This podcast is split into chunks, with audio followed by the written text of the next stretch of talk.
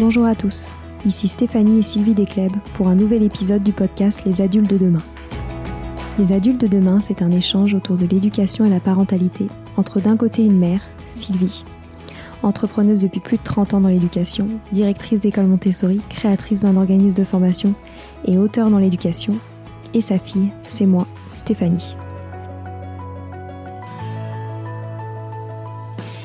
Les semaines, nous invitons des experts, des personnalités remarquables ou de simples passionnés qui partagent avec nous la même envie d'offrir le meilleur aux enfants. Car comme le disait si bien Maria Montessori, l'enfant est l'avenir de l'homme. Et nous souhaitons donc vous donner des pistes de réflexion et de potentielles réponses pour offrir aux enfants le plus bel avenir. Alors si vous êtes jeunes adultes, parents, futurs parents, grands-parents, professeurs ou simples passionnés de l'éducation, ce podcast est fait pour vous. Pour suivre toute notre actualité ou échanger avec nous, n'oubliez pas de nous suivre sur notre compte Instagram Les Adultes de Demain ou sur notre blog lesadultesdedemain.com.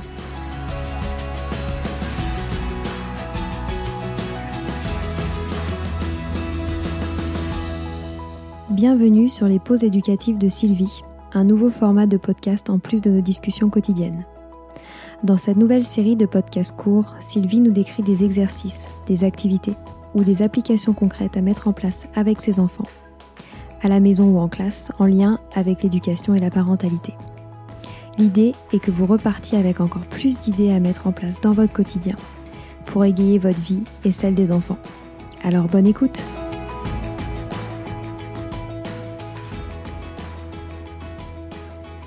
Pour la pause éducative d'aujourd'hui, je vais vous parler de l'importance du mélange des âges dans une même classe. Donc le mélange des âges, c'est un des principes de la pédagogie Montessori. D'ailleurs, euh, beaucoup de personnes me demandent comment reconnaître qu'une école applique bien la pédagogie Montessori ou non. Et euh, justement, ça c'est un des critères. Un des critères. Hein. Il faut absolument que les enfants soient répartis dans les classes euh, en âge mélangé. Donc, en général, les premières classes pour les maternelles, les enfants entre, ont entre 3 ans et 6 ans, ou alors entre 2 ans et demi et 6 ans, en fonction euh, des enfants. Pour le niveau élémentaire, ce sont soit des niveaux mélangés entre 6 ans et 9 ans, et 9 ans et 12 ans d'autre part, ou alors, comme moi j'ai choisi de le faire, des classes où les enfants ont entre 6 ans et 11 ans, et même voire 5 ans parce qu'en fait, je trouve plus simple de, suivre le programme de l'éducation nationale et donc de réunir ensemble des enfants qui suivent les classes du CP jusqu'au CM2. Pour les plus jeunes, euh, on peut faire des classes aussi qui préparent bien à, à, la méthode et où les enfants sont très heureux d'être entre 18 mois et 3 ans, par exemple. Et d'ailleurs, on voit bien que dans les crèches, les enfants ont entre 3 mois et 3 ans. Donc on fait bien systématiquement le mélange des âges au sein des crèches, même si bien sûr on les répartit sur des espaces parfois différents. Donc les classes, donc 3-6 ans, 6-9 ans, 9-12 ans. Et nous, au lycée international Montessori Athéna, on continue à les mélanger euh, dans les classes de collège et lycée. Mais afin de, suivre euh, correctement les programmes de l'éducation nationale et de ne pas mettre les enseignants trop en difficulté, on les regroupe par deux classes. C'est-à-dire qu'il y a une classe de 6e, 5e, une classe de 4e, troisième, avec des cours spécifiques pour les troisièmes de préparation au brevet des collèges. Ensuite, dans les classes de lycée, ils sont plus répartis uniquement par niveau parce qu'il faut préparer au bac. Et donc là, euh, c'est vraiment important de se concentrer euh, sur, sur les programmes de l'année en cours, bien que certains enseignants, comme notre professeur de mathématiques, euh, les mélangent en âge et les groupent par niveau dans sa classe. Donc le mélange des âges comporte vraiment des gros avantages. Et d'ailleurs, de plus en plus euh, d'écoles publiques et d'écoles privées sous contrat pour les maternelles le pratiquent, parfois avec deux niveaux comme tout petit petit ou petit moyen ou moyen grand, mais aussi assez souvent maintenant, quoi, de plus en plus souvent, ils sont mélangés par, euh, par trois ans, donc de, de petit à petite section à grande section. Et les enseignants se rendent vraiment compte du fait que ça leur facilite grandement le travail. En élémentaire, c'est plus rare car peu d'enseignants font vraiment euh, de, l'enseignement euh, complètement individualisé. Et donc, euh, avec les cours magistraux, cela rend parfois les choses plus difficiles parce qu'on ne peut pas faire à tout le monde, tous les élèves de la classe, la même chose puisqu'ils sont de niveaux différents. Mais il existe cependant quelques écoles public ou privé sous contrat, où les enseignes, où les classes en élémentaire sont mélangées. Et notamment quand on repense à nos classes euh, des, communes rurales, euh, avant, il y avait parfois une, classe unique où les enfants étaient mélangés du CP au CM2. Et d'ailleurs, on sait très bien aujourd'hui que, que les niveaux scolaires euh, d'il y a quelques années, d'il y a assez longtemps, étaient bien supérieurs au niveau scolaire des enfants d'aujourd'hui. Donc c'est bien que ce mélange des âges n'était pas préjudiciable au niveau scolaire des enfants. Donc comme je vous le disais, les avantages euh, sont, sont, très nombreux pour les enseignants et, euh, et donc je, vais vous les définir euh, maintenant. Donc comme on a, quand on a plusieurs niveaux dans la même classe, on garde donc en conséquence les élèves plusieurs années. Ce qui fait que certains qui étaient dans la classe l'année excusez-moi, ce qui fait qu'il y en a un certain nombre qui étaient dans la classe l'année dernière et qui connaissent les règles, la façon dont la classe fonctionne, où sont, où sont, où sont les, crayons, les papiers, euh, la peinture, connaissent la routine de la journée, connaissent aussi euh, l'enseignant ou l'enseignante, ce qui facilite aussi euh, la relation. Et donc, et souvent même ont eu le temps d'établir une relation de confiance avec leur enseignant. Et donc, ils peuvent, c'est beaucoup plus facile la deuxième année, voire la troisième année pour eux euh, de travailler et pour l'enseignant aussi. Euh, de, plus, ils peuvent enseigner toutes ces règles de la classe, tous ces, voilà, tout ce fonctionnement à ceux qui arrivent et surtout montrer l'exemple. Donc l'enseignant peut vraiment s'appuyer sur ces enfants qui sont là depuis euh, un an, voire deux ans. Parfois même, les plus grands prennent en charge les plus jeunes en début d'année et euh, jusqu'à ce que, les plus jeunes aient intégré toutes ces règles, tout ce fonctionnement.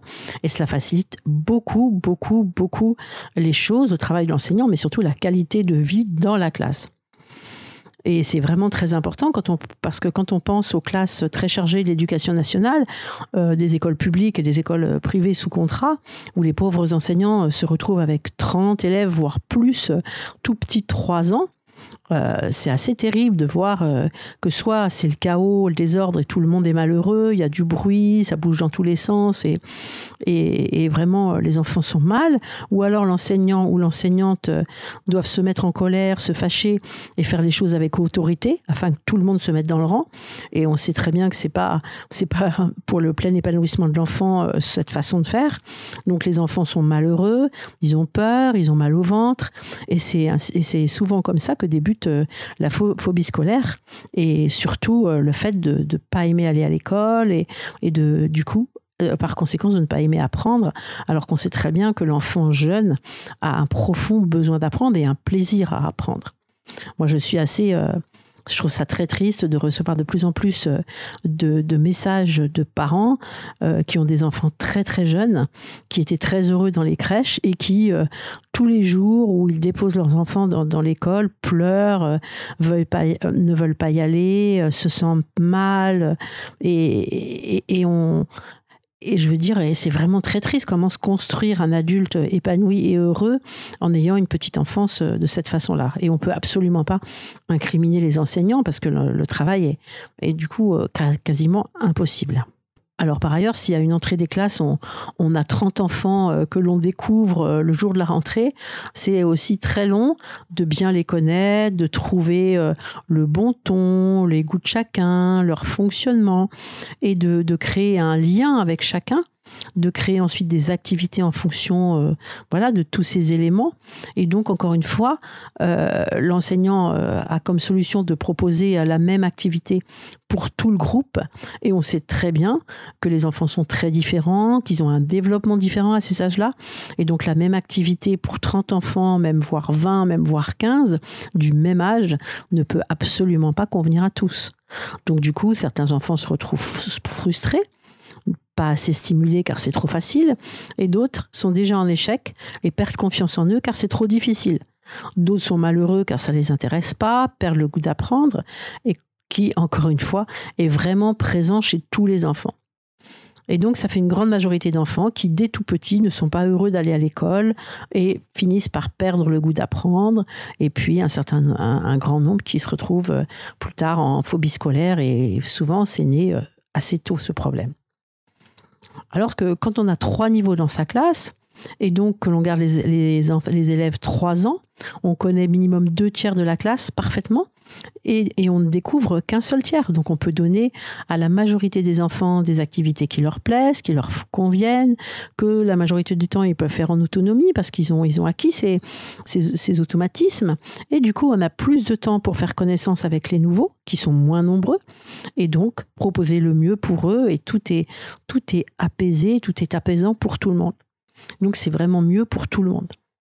Donc d'ailleurs, euh, plusieurs enseignants que l'on ou enseignantes, plusieurs enseignantes que l'on a enregistrées, euh, que l'on a interviewées pour les pauses éducatives euh, sur les professeurs des écoles, nous ont d'ailleurs dit pratiquer les niveaux mélangés. Et souvent, elles disaient qu'au début, elles avaient peur, elles se demandaient comment elles allaient pouvoir faire, comment elles elles allaient gérer ce groupe, et que maintenant, pour rien au monde, elles ne reviendraient en arrière. Et c'est à chaque fois que je me déplace dans des écoles privées sous contrat pour dispenser des formations avec notre organisme de formation Apprendre Montessori, à chaque fois, c'est le même euh, discours en fait. Hein. On avait peur des niveaux mélangés, mais on s'est dit qu'on allait euh, passer le pas et maintenant, pour rien au monde, on changerait euh, notre façon de travailler. Donc certainement, ça demande au départ une organisation particulière et il faut aussi se remettre en question et changer sa, façon de, d'enseigner parce qu'il faut, il faut partir du principe que on va le plus, le plus possible individualiser son enseignement que le cours magistral c'est fini et que la journée d'école où on va proposer la même chose pour tout le monde, c'est terminé. Mais tout le monde reconnaît aujourd'hui qu'une telle façon de faire est totalement inadaptée pour les enfants qui ont vraiment tous un niveau de développement différent, des capacités différentes dues à, plein de choses, mais aussi au milieu familial où ils vivent, à, l'éducation qu'ils reçoivent, à, ce qu'ils ont vécu entre 0 et 3 ans. Est-ce qu'ils allaient en crèche? Est-ce qu'ils est restaient à la maison? Est-ce qu'ils allaient chez une assistante maternelle, etc. Et on ne peut pas passer à côté de, ces éléments qui les rendent très très très différents les uns des autres. Et lorsque, malheureusement, lorsqu'on enseigne comme moi depuis très longtemps, on sait aussi qu'ils n'ont malheureusement pas tous les mêmes capacités. Hein, il y en a qui ont des, des grandes facilités, d'autres c'est plus difficile, ce qui n'est pas du tout garant de leur bonheur pour plus tard. Mais c'est un fait. Donc c'est un fait qu'on ne peut pas leur proposer les mêmes choses. On sait très bien que deux enfants du même âge ne vont pas marcher au même âge, ne vont pas apprendre à parler au même âge. Donc c'est vraiment la base de tout. Donc de plus, euh, euh, voilà, on sait que, les enfants euh, ne vont pas développer les mêmes capacités dans le même ordre. Hein, certains vont marcher plus tôt, alors que d'autres vont parler plus tôt. Certains marcheront à quatre pattes, d'autres non. Alors je vois pas comment on peut s'imaginer que tout un coup, parce qu'ils rentrent à l'école, qu'ils ont trois ans, la même activité va tous leur plaire, tous les stimuler, tous les nourrir comme il faut, etc. Enfin, si on arrive à mettre en place une entraide des petits par les grands, on arrive à être certain qu'on s'occupe vraiment de tous les enfants.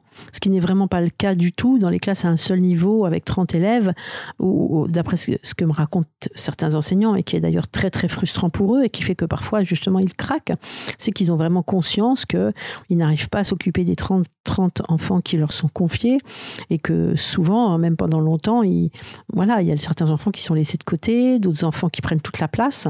Mais si on arrive à mettre un système en place de, grands qui s'occupent des petits, etc., et bien en fait, tout le monde a quelqu'un qui s'occupe de lui, et ça, c'est vraiment très, très euh, positif également. Donc ça, ce sont déjà les points, les principaux points euh, positifs pour les adultes. Et maintenant, je vais vous exposer aussi les points euh, qui sont très positifs pour les enfants. Déjà pour les, pour les plus jeunes, euh, on sait qu'ils apprennent beaucoup en regardant, en écoutant les plus grands. Donc euh, c'est ce qu'on ce qu'on pourrait appeler un pré-apprentissage en fait, sans pression aucune, car ça n'a un caractère euh, pas du tout obligatoire en fait. Ils écoutent, ils regardent, ils observent et ils absorbent tranquillement. Ça, on le voit souvent dans les classes. Hein. on voit des petits qui, parfois, vont passer une journée à juste regarder les plus grands. Ils s'arrêtent, ils observent, ce que fait le, plus âgé. Et ensuite, on remarque que quelques temps plus tard, une semaine, un mois, je ne sais pas combien, ils vont reprendre cette activité et la faire totalement correctement. Ou alors, ils vont avoir absorbé complètement et ils sauront euh, les réponses euh, en question. Et euh, en primaire, euh, moi où j'enseigne, hein, euh, on en voit aussi beaucoup de plus jeunes qui regardent un, un, plus âgé qui travaille sur du matériel. Par exemple, j'ai le souvenir d'un enfant qui travaillait sur les fractions. Et quelques jours plus tard, c'était un élève de CM1 ou CM2, quelques jours plus tard, le petit qui était en CE1, je crois, m'a demandé est-ce que je peux faire les fractions parce que je crois que j'ai compris. Et donc, je lui ai donné des exercices à faire sur les fractions et il avait tout compris sans que je lui explique quoi que ce soit. Donc c'est très très riche aussi pour ça, pour apprendre. Et dans les classes plus âgées aussi, comme au collège, ça, permet aussi aux, élèves de, de, voir vers où ils vont, hein, qu'est-ce qu'il y a après. Et du coup, ça donne plus de sens à ce qu'ils apprennent. Donc ça aussi, c'est important, donner du sens à ce qu'ils apprennent. Ça évite qu'ils disent, mais pourquoi je fais ça? En fait, ils voient vers où on se dirige. On sait aussi que pour se construire, on a besoin de modèles. Hein. on le dit beaucoup. Hein. le modèle, souvent, c'est les parents. Mais euh, qu'est-ce qui est mieux d'avoir un modèle euh, beaucoup plus accessible? Donc, plus accessible, quelqu'un qui a un, voire deux ans de plus que, que soi, c'est extraordinaire. Donc, pour les plus jeunes, c'est vraiment intéressant de regarder comment sont les grands. Et puis, comme ça, ils se construisent par rapport à ces grands qu'ils fréquentent toute la journée, toute l'année. Et c'est très, très riche pour eux. Ça, je le vois aussi beaucoup dans les, dans les classes d'élémentaire, hein, où les enfants, par exemple les enfants de 6 ans, ils sont fascinés par les grands qui ont 9 ans, et ils essayent vraiment euh, de, de, de, faire la même chose quand ils grandissent. Par exemple, euh, au lycée international Montessori Athéna, euh, les élèves de collège et de lycée, depuis des années, créent euh, une pièce hantée pour, pour Halloween, pour les élèves de primaire, avec tout un scénario. Donc, ils accueillent après les élèves euh, dans leur pièce hantée, il se passe un petit truc, et à la fin, ils leur donnent des bonbons. Et donc, c'est eux qui, qui, qui, qui organisent tout tout seuls pour les plus petits. Eh bien, avec grand bonheur, je constate tous les ans que les suivants, en fait, ceux qui arrivent après, ils le refont à nouveau pour les plus petits, euh, tout à fait naturellement. Par exemple, cette année, euh, c'était deux jeunes filles euh, qui sont en troisième, qui, qui, ont pris tout ça en main pour les élèves de primaire, alors que je les avais eues, elles, en, CP, CE1, CE2, je crois, et que ça s'est fait tout à fait naturellement. Elles, elles en avaient bénéficié. Et bien, arrivées en troisième, elles ont trouvé ça normal de le faire pour les plus petits. Et ça, je trouve ça extraordinaire. Ce que j'ai remarqué aussi, c'est parfois c'est que certaines explications d'exercices ou d'activités euh, enseignées par des enfants d'âge plus proche euh, rendent les choses plus compréhensives compréhensibles que si c'est un adulte qui les explique. Donc c'est aussi riche au niveau de l'apprentissage parce que euh, voilà, moi il m'est arrivé de donner des explications pour un exercice à un enfant qui malgré toute euh, ma bonne volonté ne comprenait pas du tout mes explications. Du coup, j'ai fait appel à un enfant euh, un peu plus âgé qui maîtrisait la notion. Il l'a expliqué et l'enfant a totalement bien compris. En fait, on a plus les mêmes mots, en fait, la même, le même raisonnement, je pense, quand on est d'âge plus proche que parfois un adulte avec un très jeune enfant. Alors pour les plus grands, c'est aussi excellent pour leur confiance en soi, car ils se sentent admirés, ils prennent conscience aussi de tout leur potentiel et de toutes leurs connaissances, puisque ils peuvent expliquer aux plus petits. Et ça, c'est extraordinaire. Et sinon, comment, comment ils peuvent-ils savoir euh, ce qu'ils savent, euh, ce qu'ils sont capables de faire? C'est un excellent moyen aussi de prendre conscience de ces, capacités, de ces connaissances et de justement de développer une grande confiance en soi.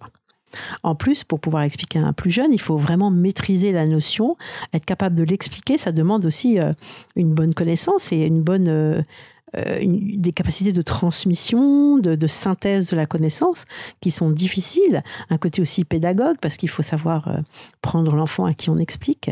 Et ça, quand on peut le développer très très très jeune, ça va énormément les aider à, à développer ces compétences très importantes dont ils auront besoin quand ils seront plus grands.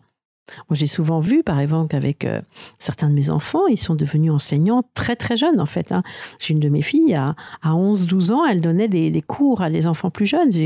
Euh, et tous, ils ont été comme ça. À 16 ans, ils donnaient des cours d'histoire à toute une classe.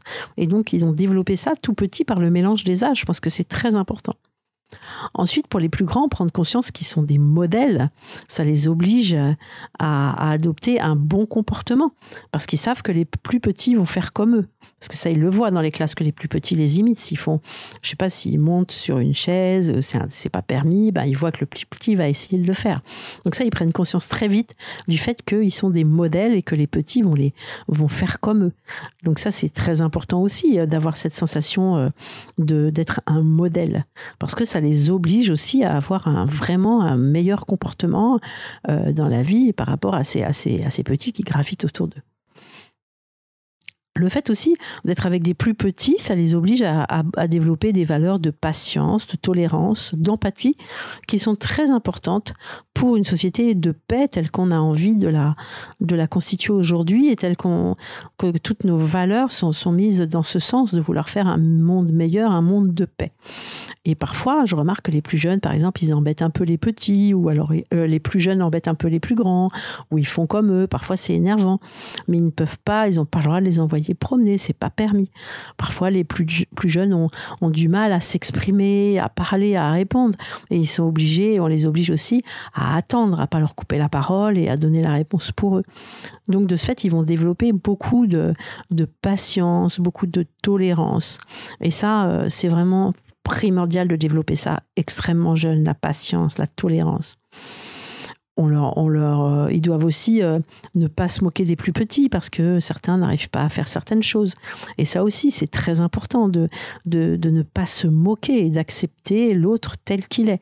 Ça, c'est vraiment des qualités d'empathie qui sont très très importantes.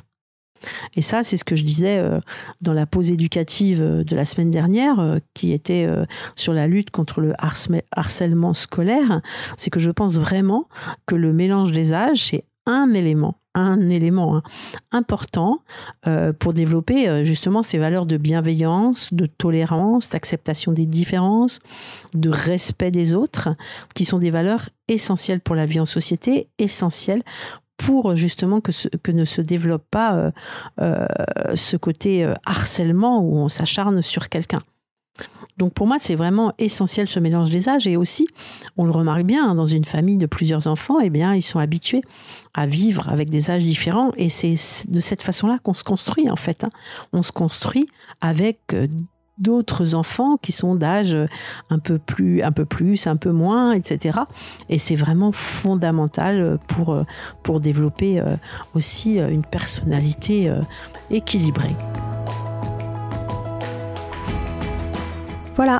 C'est fini pour aujourd'hui. On espère que cet épisode vous a plu. Avant de se quitter, on a quand même besoin de vous. Si après avoir écouté cet exposé, vous ressortez avec plein d'idées pour apporter le meilleur aux enfants, N'oubliez pas de nous laisser 5 étoiles et un petit commentaire sur Apple Podcast, sur iTunes ou toute autre plateforme d'écoute de podcast. Cela nous aidera à mieux ressortir et surtout à nous motiver pour continuer cette aventure ensemble. Si vous avez des suggestions, des idées de thèmes, des questions à poser, n'hésitez pas à nous contacter sur les réseaux sociaux, Instagram ou LinkedIn, en tapant les adultes de demain. Nous serions ravis d'échanger avec vous. Si vous souhaitez en savoir davantage sur Sylvie, je vous invite vraiment à aller voir son blog sylvidescleb.com ou à la suivre sur Instagram en allant sur son profil sylvidesc, D-E-S-C, Montessori. Enfin, si vous souhaitez en savoir plus sur le calendrier des prochaines formations Montessori, rendez-vous sur www.apprendre-montessori.fr. On a hâte de vous retrouver vite et à très bientôt sur les adultes de demain.